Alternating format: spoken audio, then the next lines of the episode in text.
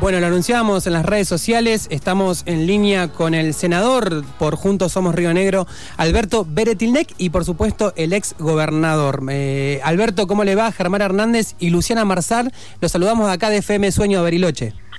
¿Cómo están ustedes? Un gusto saludarlos. Buenas tardes. Buenas tardes. Buenas tardes, Alberto. Bueno, eh, teníamos ganas de charlar con usted sobre algunos temas de Bariloche, también de la provincia, y me gustaría arrancar por el tema del sector eh, del turístico, ¿no? Hoy estaba anunciada la apertura del Cerro Catedral, se movió para mañana por una cuestión climatológica, le cuento que acá está nevando bastante, si se quiere, y bueno, quería saber su impresión, su impresión en primera instancia de cómo ve la situación del sector turístico y cómo ve también esta reapertura del Cerro Catedral.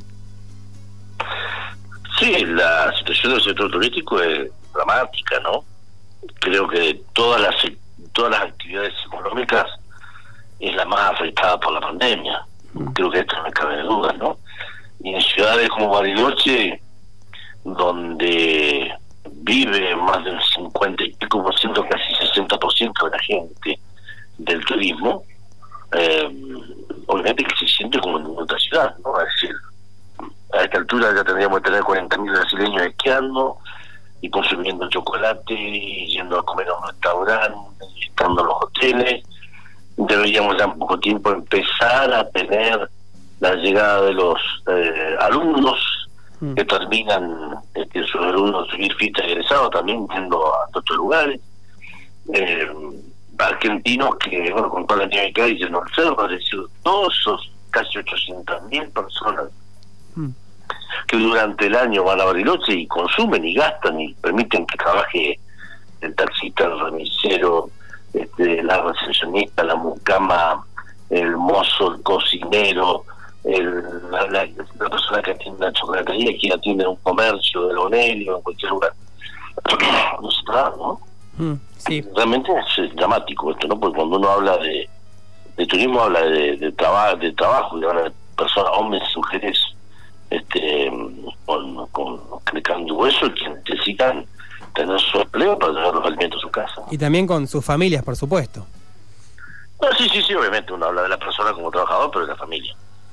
Así que bueno, realmente muy complicado, estamos tratando entre todos de sacar una ley eh, de emergencia que permita que el Estado Nacional auxilie, y ayude a todos los, este, los, los damnificados por esto no solo hotelería, gastronomía, sino todas las actividades.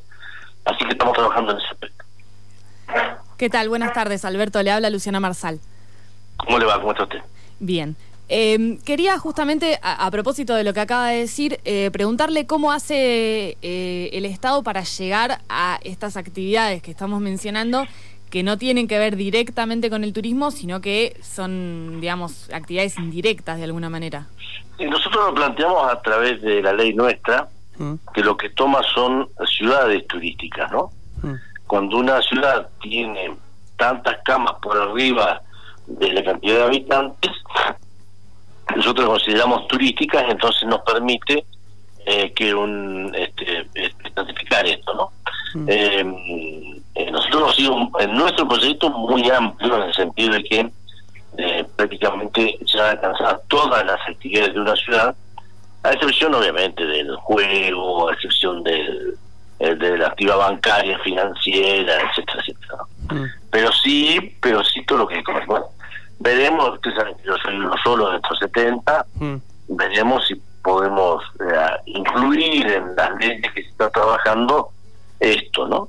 Eh, lo único que tenemos seguro y claro es que la ley que sería sancionado en diputados no es de conformidad nuestra, no es conformidad de, de los distintos sectores, así que por lo tanto esa ley no va a ser, estamos intentando conseguir este, el, el consenso para una ley mejor que esa. Bien.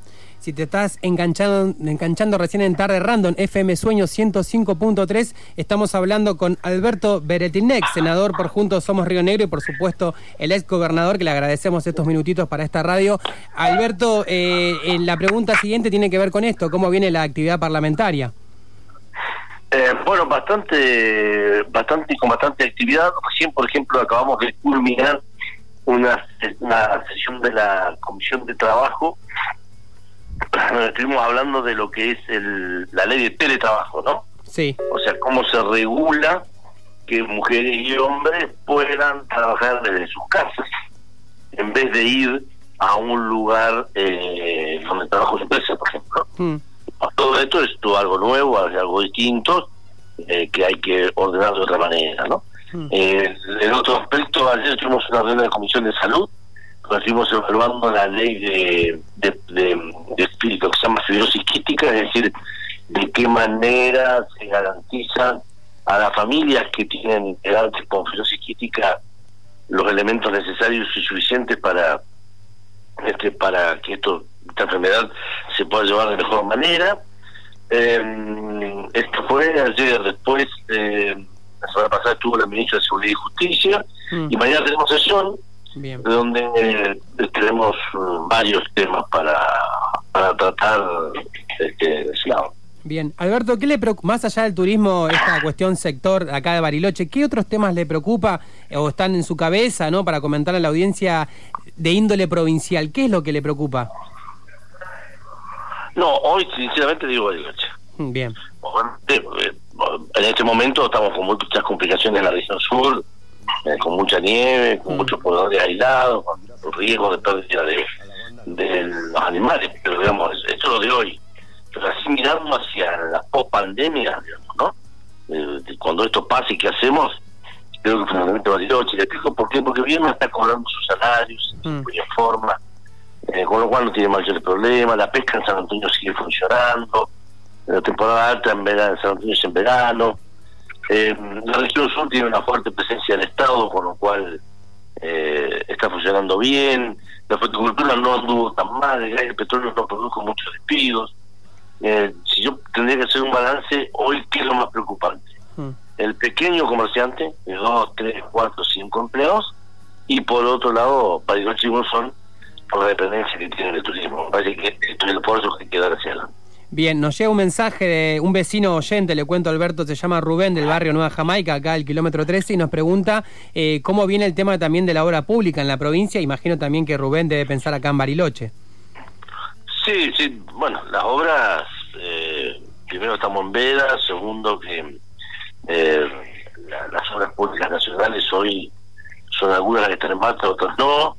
Eh, no, tengo el detalle de lo que está llevando adelante el gobierno de la provincia hoy en Bariloche, lo que sí mm. está claro, convencido que apenas pase la, la pandemia, no tanto, pero sí la verdad, bueno, hay obras como el gimnasio, como la terminación del parque industrial tecnológico y de servicio, como otros más que van a, que van a empezar a marchar rápidamente. Y hablando de reactivación de, de, actividades, em, digo, más allá de las ayudas que, que puede pensar el Estado para, para, el sector turístico, entre otros, eh, ¿cómo piensan eh, el acompañamiento de la, de la reactivación, digamos? Porque entiendo que también va a ser de alguna manera por sectores. Eh, ¿Hay alguna estrategia de reactivación que esté como así escalonada para el turismo?